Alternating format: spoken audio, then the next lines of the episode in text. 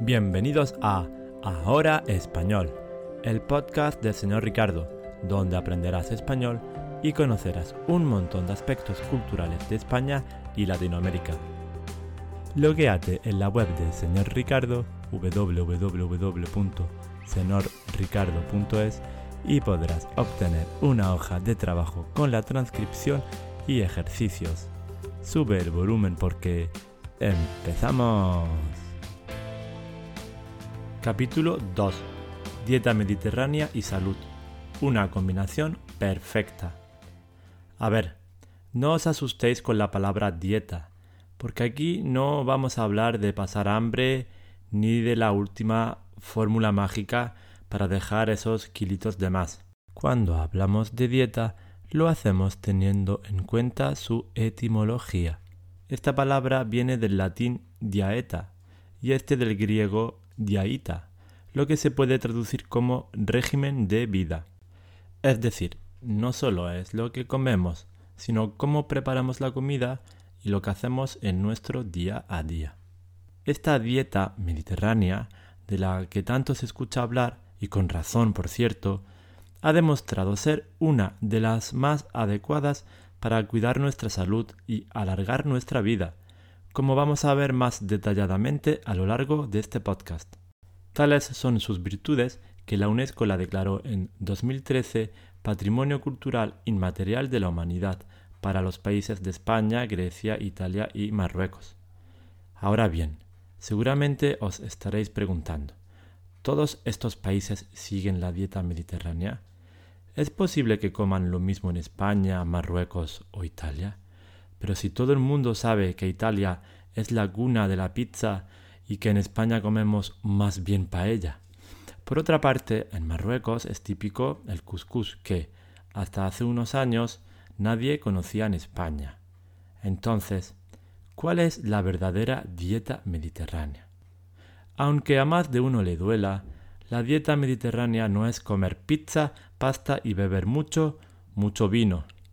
Para poder definir bien qué es la dieta mediterránea, he estado investigando y he encontrado la respuesta a esta pregunta en forma de decálogo.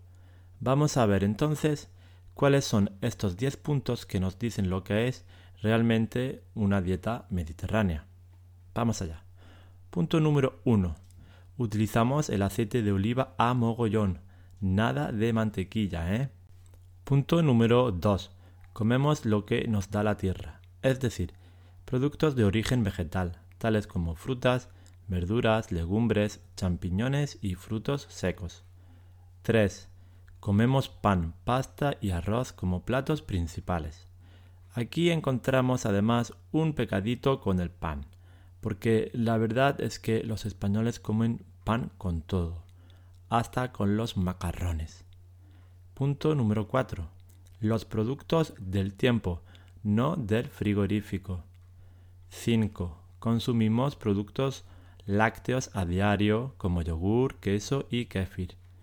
¿Acaso hay alguien que no haya tomado una tapa de queso en España? 6. Las carnes rojas, pocas. Y mejor, en la olla. Es decir, que si vamos a comer cerdo, mejor dentro de un guiso, que como carne principal. 7. Mucho pescado y algo de huevos en España tenemos una alta diversidad de pescados que comemos con mucha, mucha frecuencia. Solo los mariscos los reservamos para ocasiones más especiales. No todos los días comemos gambas. 8. La fruta es el postre principal. Los dulces y pastelitos son para los días especiales. Lo siento, golosos. 9. Mucha agua y menos vino el vino además mejor durante las comidas. Y 10. Realizar actividad física todos los días. Porque, como decía antes, no solo es lo que comemos, sino cómo preparamos la comida y lo que hacemos en nuestro día a día. La mejor prueba de ello la encontramos en la pirámide de la dieta mediterránea, que por cierto, si queréis verla, la tienes en la hoja de trabajo, que podés descargar desde la web cuando te logueas.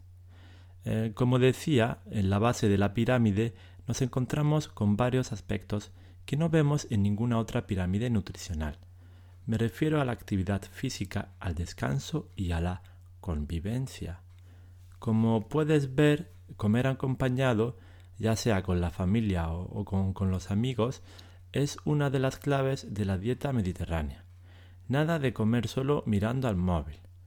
Otra de las claves es que los productos deben ser de temporada, locales y respetuosos con el medio ambiente. Ah, y muy importante, en la cocina mediterránea se cocina bastante. Nada de fast food.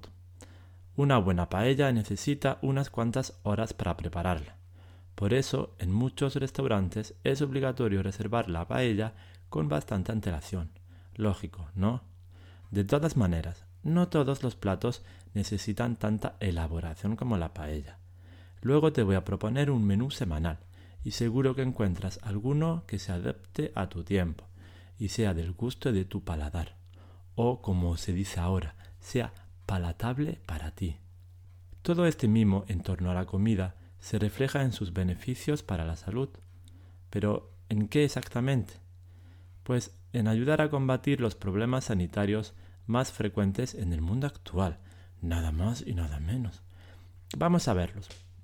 Eh, por una parte, reduce la incidencia de problemas cardiovasculares. Vamos, que es menos probable que te dé un ataque al corazón si sigues una dieta mediterránea. También disminuye o aplaza la aparición de trastornos cognitivos, tales como la demencia o el Alzheimer. Además, reduce la obesidad abdominal y con ella la aparición de diabetes tipo 2, todo un problemón actualmente, y la hipertensión o los accidentes cerebrovasculares. Y también ayuda en el embarazo e incluso disminuye la eh, infertilidad, si hasta reduce los efectos perniciosos de la contaminación. Bueno, aunque hay muchos más beneficios para la salud, creo que ya está claro que la dieta mediterránea nos ayuda a mantenernos sanos. Una de las mayores pruebas de este hecho es que España está entre las poblaciones más longevas del mundo.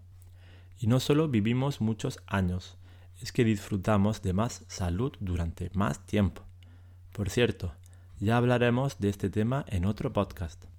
Ahora que sabemos qué es la dieta mediterránea y qué beneficios para la salud conlleva, es momento de preguntarnos si realmente los españoles siguen esta dieta. ¿Qué pensáis? Lo lógico será decir, sí, claro, es evidente. Una dieta tan buena para la salud, con productos tan ricos y variados. Pero la respuesta es que cada vez menos. De hecho, actualmente solo el 45% de los españoles la siguen. Pero, ¿por qué? Pues porque cada vez comemos más esos productos que están en la punta de la pirámide, como la bollería u otros productos procesados, o las carnes rojas, y cada vez menos los productos que están más cerca de la base, como las legumbres, las frutas o las verduras. Cosas de la vida moderna. En España tenemos la expresión de que, como en España, no se come en ningún lado. Quizás es hora de revisar esta expresión porque, mientras que en España decrece su consumo, se está exportando a todo el mundo. Vaya paradoja, ¿no? Esta expansión se debe, entre otras cosas, a que sus productos son cada vez más accesibles en todo el mundo. Así que ya da igual si vives en Polonia, en Estados Unidos o en Irlanda. Solo hay que abrir bien los ojos en el supermercado y comprar los productos de los que hablábamos anteriormente. Y como quizás ya has decidido que quieres seguir la dieta mediterránea, pues voy a darte un menú semanal de platos principales para esta época del año, es decir, principios de noviembre, ya que, como te comentaba antes, los platos deben ser de temporada. Toma hoja y lápiz y apunta. Lunes, tacos de pollo guisados con puré de nabos y alcachofas al horno. Martes, salchichas de pollo con salsa de puerto y ensalada de col y zanahoria. Miércoles, garbanzos guisados con pulpo. Jueves, bacalao a la plancha con ajos tiernos y brócoli con patatas. Viernes, potaje de lentejas y puerros al vapor con salsa de almendras. Sábado, merluz al horno con boniatos y arroz salteado con setas. Y domingo, alitas de pollo al ajillo y cardo con bechamel gratinado. Mmm, ñam ñam, todo suena muy bien y ya me puedo imaginar lo bien que huele y lo bueno que está. Eso sí, recuerda que hay que echar un rato en la cocina para preparar cada plato. Y también te recuerdo que lo más importante es comer en buena compañía. Así que ya puedes coger el teléfono y quedar con alguien. La oferta es irresistible y puede sonar así. María, te invito a casa para comer algo rico y de paso vivir muchos años más. ¿Qué me dices? Si te ha gustado este capítulo, te animo a dar me gusta o comentar en la plataforma del podcast.